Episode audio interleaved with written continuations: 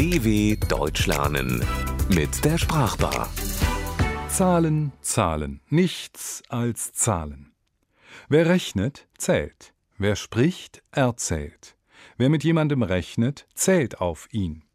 Nicht wenige Menschen meinen, dass Zahlen etwas Wunderbares sind. Ein Leben ohne Zahlen undenkbar ist, solange man nicht zahlt. Mit Zahlen und Zählen hat jede und jeder von uns täglich zu tun.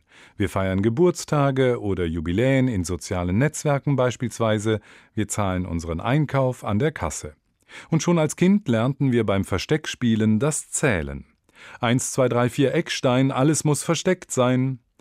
Dass jedes Kind sich spätestens bei vier irgendwo versteckt hat, ist wohl klar. Darauf kann man in der Regel zählen. Eins, zwei, drei, vier. Etwas komplizierter ist das Rückwärtszählen. 4, 3, 2, 1. Auch bekannt vom Countdown her, der bei Null endet, bei Zero. Bei einfachen Zählgeschichten kann man hoch oder runter zählen. Die einzelnen Verse bleiben immer gleich lang. In komplexeren Zählgeschichten werden die Verse aber immer länger, denn bei jedem Durchlauf wird ein neuer Reim angefügt. Ein bekanntes Beispiel Der Bauer schickt den Jockel aus. Der Text geht, so wird vermutet, auf ein mehr als 2500 Jahre altes aramäisches Werk zurück. Fantasievoll könnte man jetzt weiter dichten. Der Bauer schickt den Jockel aus, der ging in die weite Welt hinaus. Ende offen.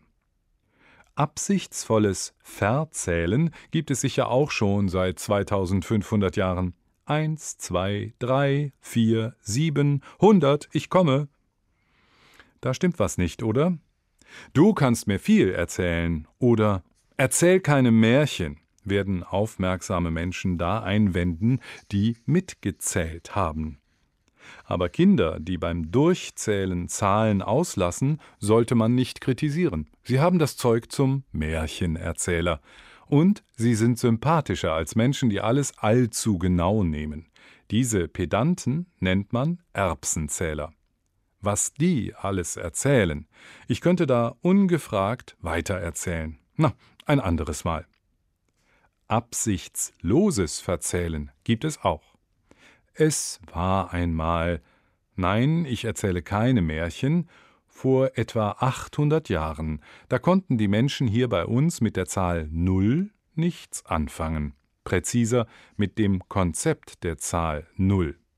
Das wurde in Europa erst mit der Einführung der arabisch-indischen Zahlen ab dem 13. Jahrhundert anders. Früher war es von heute bis heute ein Tag. Diese alte Inklusivzählung findet sich noch immer in einigen Redewendungen. So ist es durchaus üblich zu sagen in acht Tagen, wenn man eine Woche meint, die ja nur sieben Tage hat. Ähnlich ist es im Französischen. Quinze jours, zu Deutsch 15 Tage, steht für zwei Wochen. Er kann nicht bis fünf zählen, so verspottet man einen, der nicht einmal weiß, wie viele Finger er an seiner Hand hat. Natürlich passiert das auch einem weiblichen Mitglied unserer Gesellschaft. Musikern kann das egal sein. Sie müssen bis vier zählen können. A one, a two, a one, two, three, four. Hier wird die Geschwindigkeit vorgegeben. Anzählen nennt man das. Auch im Boxsport wird angezählt. Während das Anzählen in der Musik am Anfang steht, markiert es beim Boxen häufig das Ende. Korrekter das beinahe Ende erst wenn der Ringrichter bis zehn zählt. Acht, neun, aus. Ohne dass sich der zu Boden gegangene wieder kampfbereit erhebt, ist aus dem Anzählen ein Auszählen geworden. Was kann man noch zählen? Schäfchen zum Beispiel als Einschlafhilfe.